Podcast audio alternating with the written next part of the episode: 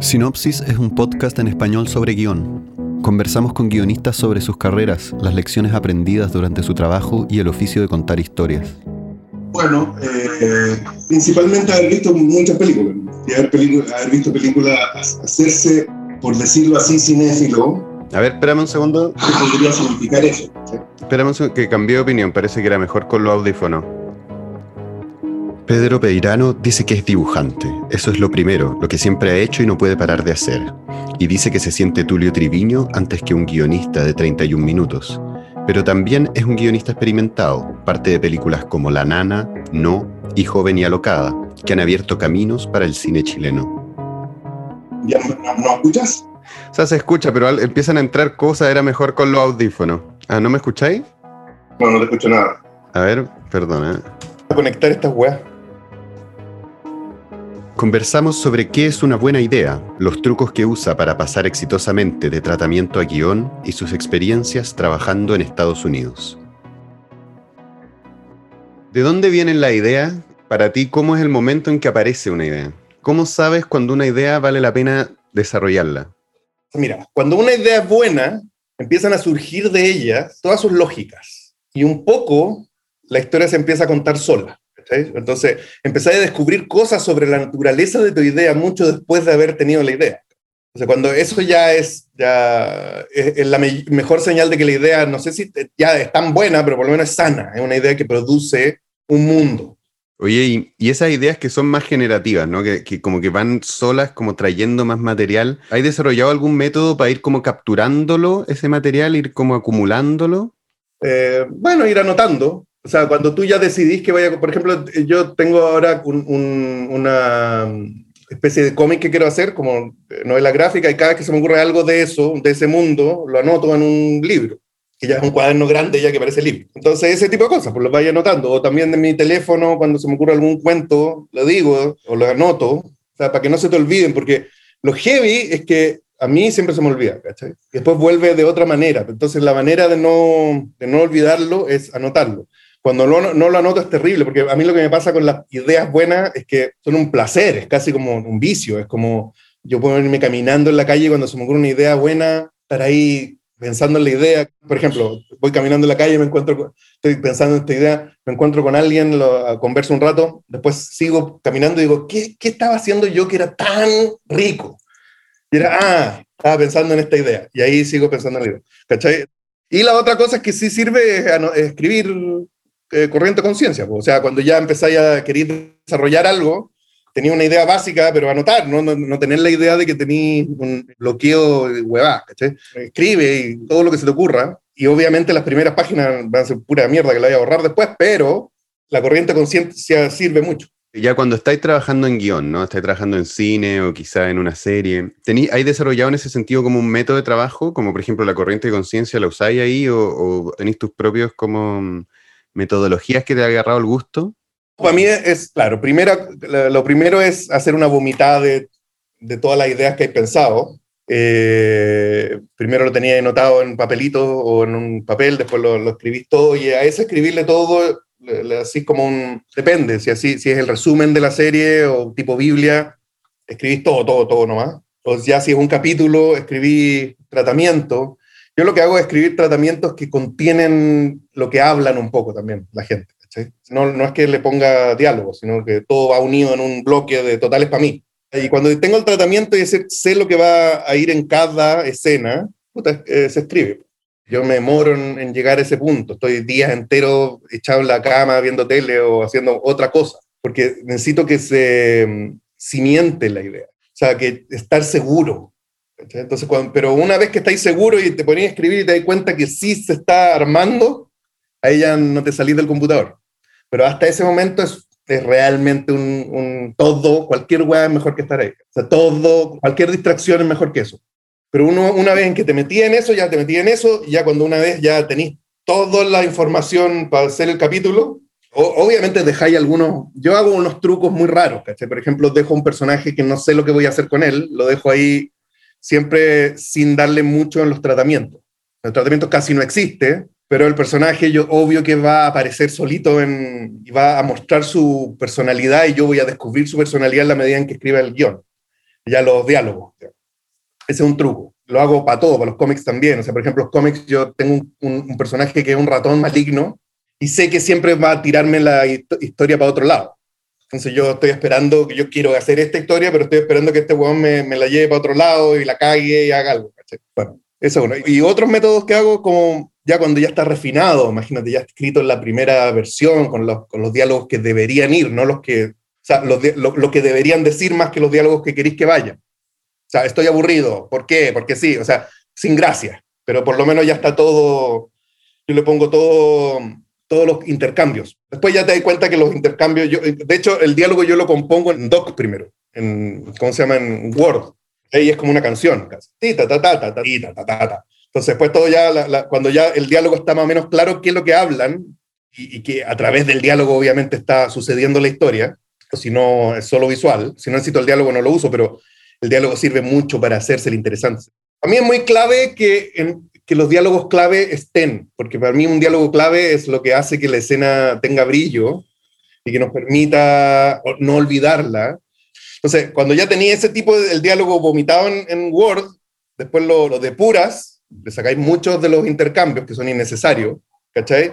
Y después de eso, al ponerlo en el guion, lo que me pasa a mí es que me encanta empezar por un personaje que no debería empezar la escena. Entonces, por ejemplo, si yo te digo, la escena es, eh, tengo frío, yo te digo, toma, ponte este abrigo. Entonces yo te digo, no, este abrigo es de mujer, no voy a poner este abrigo de mujer, es ridículo. Y el otro, y el otro te dice, bueno, es un abrigo normal y tenéis frío, ¿qué te importa? Bueno, entonces imagínate que le sacáis los primeros tres. Y la escena empieza con, oye, van un abrigo normal, está todo bien. Puta, ya dijiste todas las otras tres cosas, ¿cachai? Y la escena empezó en caliente y sí tiene más personalidad porque los personajes no parten del frío de cómo sucedió esta relación, sino que la relación ya está. O sea, en el fondo, si yo tengo las patas y la confianza para decirte, oye, ¿qué te importa cómo está el abrigo? Póntelo igual, ya sabemos que hay una relación mayor entre los personajes, etcétera. Entonces son, son puros trucos choros, para mí por lo menos, que me entretienen de hacer para que, para que sean más vívidos los personajes. Está buenísimo eso. Y trucos similares, pero en la etapa de diseño narrativo, ¿usas post-its, usas mapas, esas cosas? Sí, sí, sí, claro. Sobre todo si estoy escribiendo con alguien más, llenamos la, pared de tarjetas. De hecho, nosotros lo que hacemos es, si es que hay varios personajes participando, cada personaje tiene un color. Entonces ponemos una línea con el personaje azul arriba, el personaje rosado, el personaje amarillo. Si vemos todo el capítulo, lo vemos en colores primero incluso. Seguimos y decimos, oye, bueno, el blanco no está participando en nada en este capítulo. ¿Qué pasa? ¿Qué, por qué, ¿Qué pasó? Entonces nos damos cuenta o que está mal o que el blanco está absorbido por los otros colores. Por ejemplo, el blanco siempre estaba con amarillo y el amarillo es el que sigue la historia. Ah, ya, entonces le decimos, bueno, pero hagamos participar más a blanco porque necesitamos que blanco termine hay un proceso, sobre todo cuando estáis trabajando con alguien más, en que se, se socializa la historia. Todos estamos en la misma página. Pero ya una vez, también cuando empecé a escribir tu guion, por ejemplo, te toca el capítulo 3, o no sé, el 1, probablemente, ahí ya eh, es otra la relación, porque una cosa es lo que debería pasar y otra es cómo va a pasar. Y tú por más que sepáis eso, ahora es muy, en los gringos son tan profesionales, weón, que es heavy, que casi asusta. Porque hay un weón escribiendo todo esto, el buen te pasa para que escribas tu capítulo, te pasan el capítulo ya en Final Draft, con todas las escenas, con número y todo lo que debería, en el interior, noche, todo está escrito. Tú tenés que rellenar las escenas que ya están, porque ya estamos todos de acuerdo en eso. Y igual es choro, porque, eh, sobre todo si eres jefe, pero es, choro el, el, que todos tengan que rellenar esta cosa, no saltarse ese proceso. Porque obviamente vaya a descubrir que la escena 12 en el, en el patio no servía para nada, pero tú lo socializás y decís, oye, bueno, esta escena no la hice aquí, la hice allá, ah, mira, qué choro, qué increíble. Eso es el proceso en que estáis escribiendo series con más gente. Estás escribiendo solo, no, pasa eso. Buenísimo. Eh, siguiendo con lo de los diálogos, Raúl Ruiz tenía esta obsesión con la manera en que hablan los chilenos, es algo que aparece muy claramente en, sus diálogos. ¿A ti te pasa algo particular con el habla de los chilenos a la hora de escribir diálogos? Esa cosa divagatoria, recursiva, como tímida de decir y no decir, a la que Ruiz apunta. ¿Te parece más difícil? Pero, Juan, pero veí Palomita Blanca y es nada de fácil, nada de difícil, pues, eso es, así, se, así hablan los chilenos. Y el Juan del año, eh, hace 40 años, no sé, porque a ese, no, ese gallo no le tiene miedo a los diálogos. ¿Cachai? Si es algo técnico, algo técnico, porque si tú tienes miedo de algo, no lo vas a hacer bien. Es prácticamente imposible. Si no le tienes confianza al diálogo, en que el diálogo va a. a, ¿Cómo se.? Puta, estoy entre el inglés y el castellano, pero delivery. ¿Cómo voy a entregar un diálogo bien si no crees? y el contexto se pone peligroso, ¿cachai? Porque el contexto, si tú quieres algo muy naturalista, es muy difícil que consigas eso con actores que muchos de ellos no saben improvisar. En cambio, por eso te digo, en la tele, las teleseries antiguas, todos estos actores actuaban bien, porque no tenían que ser eh, naturalistas. Decían, no, la asesina es estrella, es una bastarda. ¿Cachai? Se podía. Y eso también es chileno y así. Lo que pasa es que también, por otro lado, también hay una tradición aquí muy de la tele, de que los chilenos, que no es la Argentina, que en la tele la gente habla de una manera, por lo menos antes, y en la vida de otra. Entonces también es, la, realmente la dualidad chilena, pues ahí la total demencia del chileno de que una cosa es cómo se escribe y otra cosa cómo eres. O sea, tú veías una película argentina y después ibas a Argentina y todos hablaban como la película argentina. Pero aquí veíais tele chilena, los buenos hablaban de una manera y después veíais salir de la calle y la gente no hablaba así. Entonces es rarísimo hay como, no sé, como no sé qué será, un autodesprecio por nuestros tonos, por nuestra musicalidad. Y es hermosa, le pasa a cualquier weón que ha viajado un, rato o que estuvo exiliado y que cuando escucha ya llega al aeropuerto y escucha que todos los buenos están hablando en chileno, siente una cierta tranquilidad. Después ya a los cinco minutos ya no lo quería escuchar más, pero hay un minuto en que decís, uff, estoy como mm. en algún lugar hogareño. Mm. Pero buenísimo. Oye, mm, siguiendo hablando esto de los gringos, ¿no? Porque encuentro interesante que la nana, no, joven y alocada, proyectos donde tú estuviste involucrado, y bueno, y las pegas de las que me estabas contando ahora, eh, hablan de que, de que han cautivado al público estadounidense. ¿Por qué crees tú eso? ¿Por qué hay algo en tu sensibilidad que, que sintoniza con ellos? De, ¿Alguna teoría? Mira, la única teoría que tengo, pero yo he hecho eso en todo, en todo caso, pero que es que hacer algo viejo, de nuevo, por ejemplo, La Nana es una película como el año 40. Lo que pasa es que ellos ya no saben cómo hacerlas, o no, les importa, o ya están tan superadas esas películas que solo son víctimas de desprecio. Pero cuando vuelven a ver una forma así, y mezclada, o sea, por ejemplo, cuando no entienden de qué género es, que yo creo que es la, la característica de la nana es que no, nunca podéis pillar el género, entonces los buenos creen que la nana va a matar al gato y va a matar a, la una niña que la odia porque es una asesina y no saben qué hacer con la película. Y es una película mucho menos en la que no pasa nada, ¿cachai? Bueno, son puras películas que, que yo vi cuando chico o después y que no es que le esté copiando la, la forma, pero a mí me gusta esa forma y no la siento superada. Entonces, el, no también es como, es como un caso, como típicas películas de caso, ¿cachai? De, de, estudio, de, ah, sí se hizo la campaña de tanto, ¿no? También es una película que tiene una forma más vieja, yo, ¿cachai? Pero no hay ni una originalidad en las películas. Yo creo que la originalidad es la suma de cosas. O sea, eso lo puede hacer original, o sea, pero no son películas que quieren quebrar nada, son películas que quieren contar una historia nomás. Y entonces también ahí yo creo que como se baja un poco el ego, de, ah, lo sorprenderé, sino que el ego es, ¿se van a interesar en la historia o no? Que es lo que yo a mí más me importa. ¿Qué has aprendido trabajando en Estados Unidos en relación a tu carrera acá? Puta, muchas, poco. Una, que tiene suficiente valor como para tener al guionista en una mejor posición. No solamente de sueldo, sino que de poder dentro del control de la historia. Sobre todo en la tele.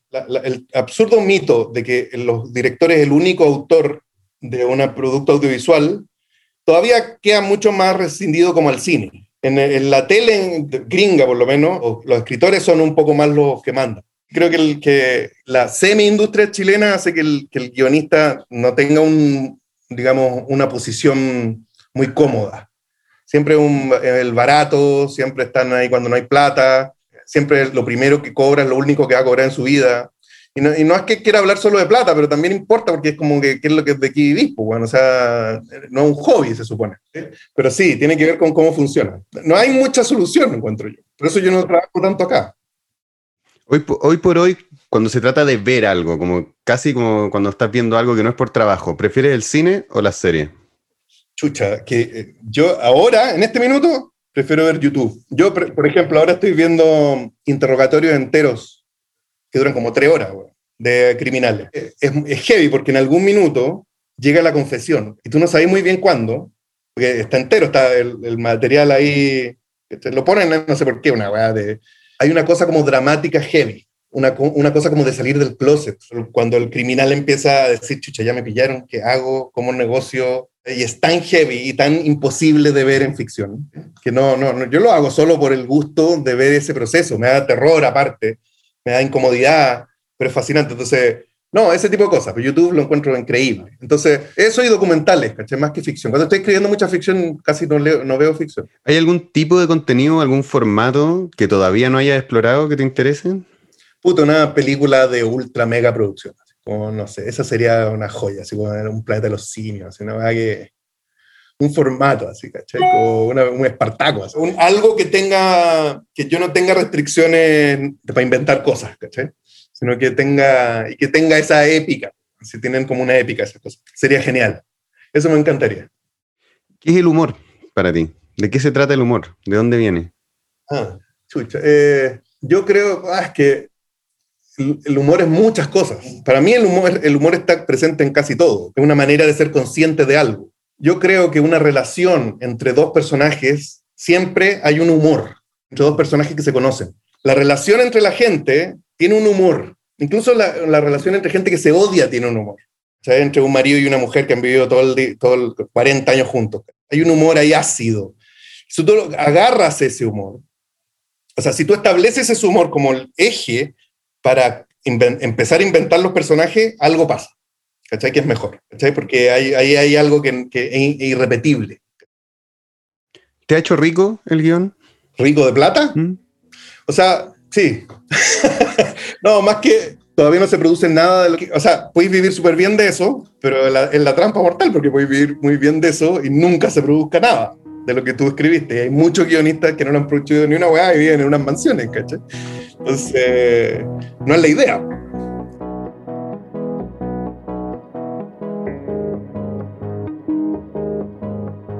Sinopsis es producido en Santiago, Valparaíso y la Araucanía, Chile, gracias al apoyo del Consejo Nacional para la Cultura y las Artes. Si quieres saber más sobre nuestros entrevistados, encontrar links que complementen los temas que han tocado y otras herramientas para guiarte en el camino a escribir un guion, visita sinopsispodcast.org. Sinopsis es producido y grabado por mí, Antonio Luco. Matea Digital lleva nuestra presencia online. La edición está a cargo de Ismael Luco y la postproducción es de Arturo Segers. Nico Rosenberg compuso la música original. Recuerda seguirnos en iTunes, Spotify o donde sea que escuches tus podcasts. Gracias por escucharnos.